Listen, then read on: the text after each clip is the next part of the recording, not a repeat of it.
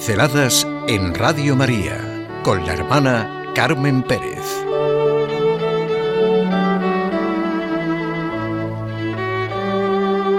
Resurrección. Un viaje de vuelta a la casa del Padre. Me ha hecho mucho bien una frase de una canción que dice Santiago Martínez, se repite una y otra vez. El amor vive.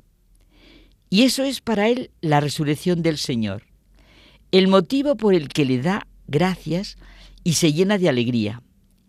Vivir sintiendo en nuestro interior lo que realmente somos para Dios Padre. Él nos llama a la vida. La vida de cada uno es un camino que nos lleva a la vida eterna. Ahí está la riqueza de nuestra libertad, en saber vivir el camino diciendo y haciendo lo que María dijo, hágase en mí según tu palabra, lo que Jesús nos enseñó, cuando queráis orar, decid, Padre nuestro, hágase tu voluntad en la tierra como en el cielo. Cada vez que nace un niño, comienza el mundo.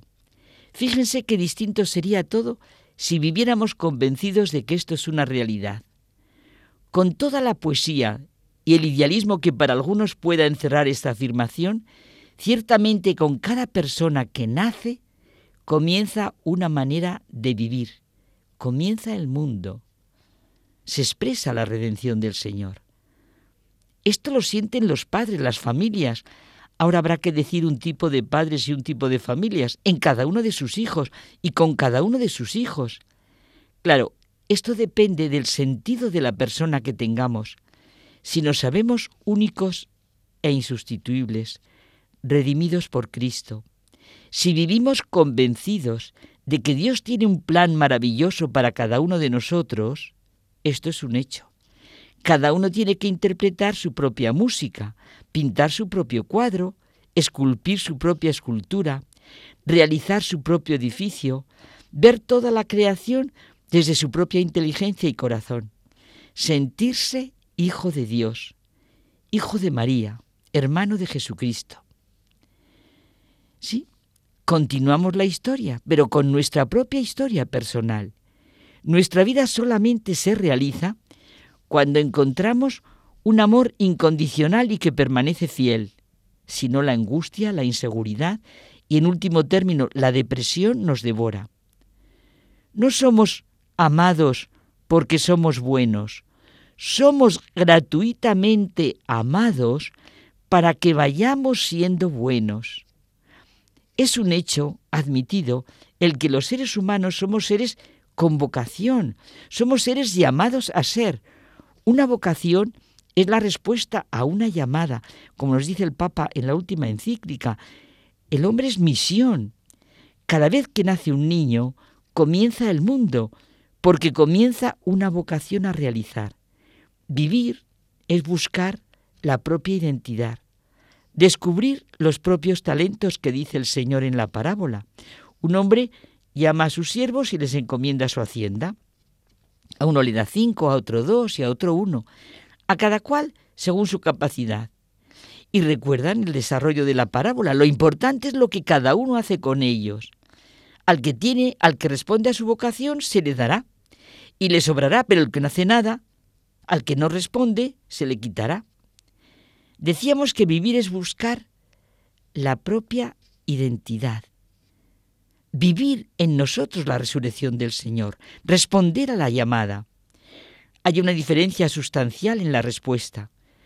Todos podemos ser extraordinarios, pero no lo sabemos.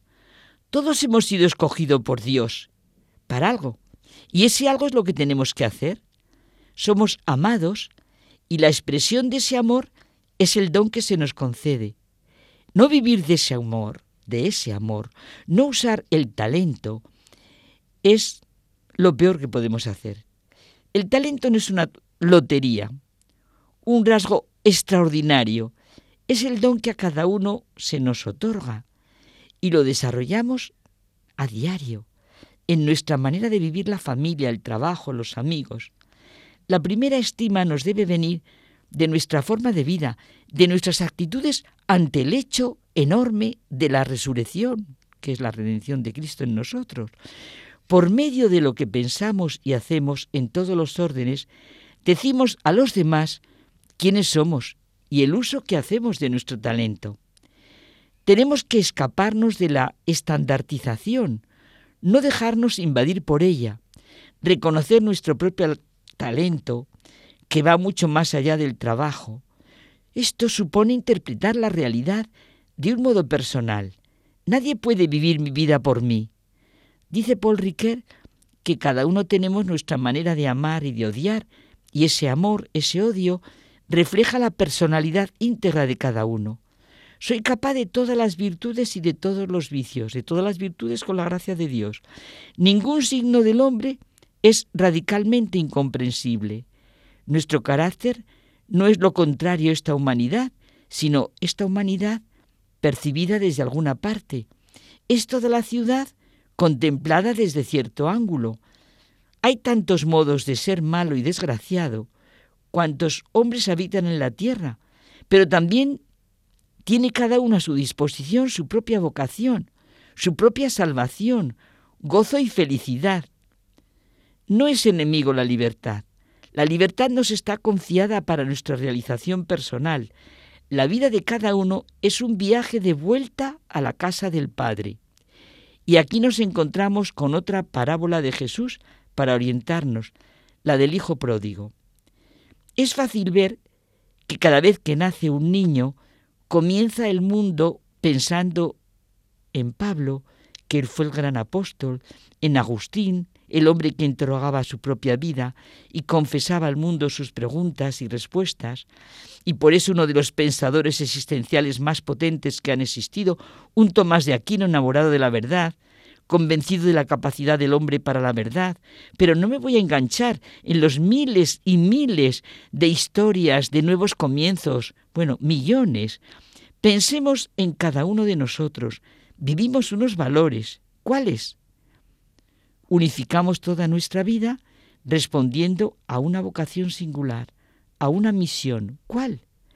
Cada uno somos una presencia actuante de su resurrección de lo que es ser hombre. Ponemos de manifiesto si creemos o no creemos que somos amados por Dios y así somos capaces de amar. Siempre está comenzando el mundo en mi manera de actuar. El amor vive en cada uno de nosotros. Todo es un viaje de vuelta a la casa del Padre.